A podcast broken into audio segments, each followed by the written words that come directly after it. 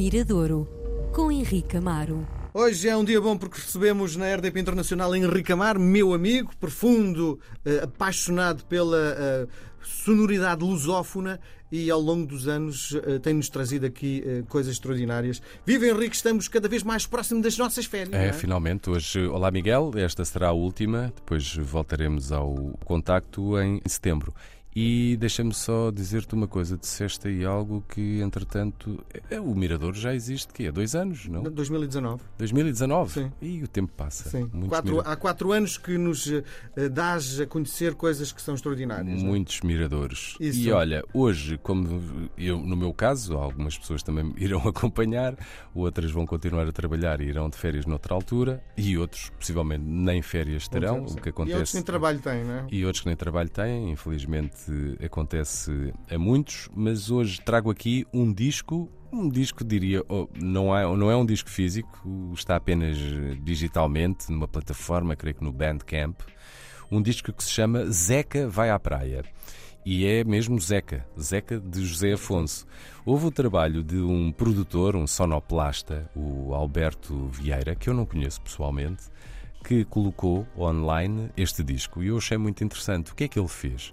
Ele fez um trabalho de edição, portanto, agarrou nas músicas, agarrou em quatro músicas originais do José Afonso e trabalhou uma a uma a retirar-lhe a voz, portanto, as partes cantadas. O que nós vamos ouvir é aqui uma versão, diria, Editada. a parte instrumental e quando tem voz que não seja, por exemplo, hoje vamos tocar o Galinhas do Mato, que de facto não é uma canção que tenha letra. É, são onomatopeias que na altura o José Mário Branco e o Júlio Pereira arranjaram como solução para esta canção. E, e, portanto, ouvimos aqui o, o- o José Afonso numa vertente como nunca tínhamos escutado. Há sempre aquele lado que se puxa do José Afonso, muito o lado panfletário, o lado político, etc. Aqui está despido disso. Portanto, e foi essa, a, se calhar, a característica que o Alberto Vieira tentou dar à música do José Afonso. Vamos reter, vamos transformar. Não, ele não transforma, ele não. Atenção, aqui, e tu há pouco perguntavas o que é que, o que, é que vamos ouvir hoje, e, mas ele insere uma batida. Não. Aqui, eu- o Alberto Vieira, como trabalho produtor, não insere qualquer instrumento.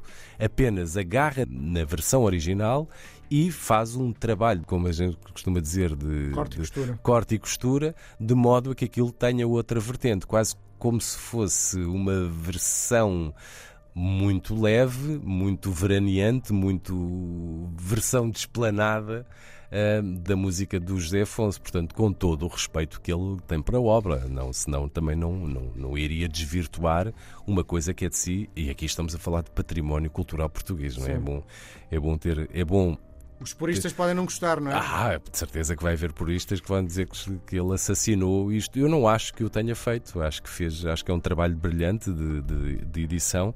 Vamos agarrar num disco também, é o último disco de originais do José Afonso, portanto a canção é, é que dá título ao disco, o Galinhas do Mato. Que é um disco onde o José Afonso já está muito debilitado, vai para o estúdio, já não canta, portanto, as versões cantadas no disco foram vozes aproveitadas de gravações do disco anterior e é um disco onde o próprio José Afonso escolhe as vozes. Encontramos lá Helena Vieira, cantora lírica, encontramos Luís Represas, eh, não me lembro mais, mas são muitas vozes escolhidas pelo José Afonso para cantar as canções. Aqui, neste tema, ouvimos algo que nos remete para a África e foram soluções arranjadas pelo Júlio Pereira e pelo José Mário Branco que surpreenderam o próprio José Afonso ao escutar. Portanto, vai buscar muito da infância que ele passou, não só na infância, acho que é mais em Angola e depois na idade adulta em, em Moçambique. Portanto, essa vertente africana do José Afonso, trazida aqui de um modo diferente pelo Alberto Vieira, neste EP do Zeca Vai à Praia. O Miguel às vezes também vai e o Henrique para a semana lá estará. Muito bem. Boas férias. Tchau, obrigado.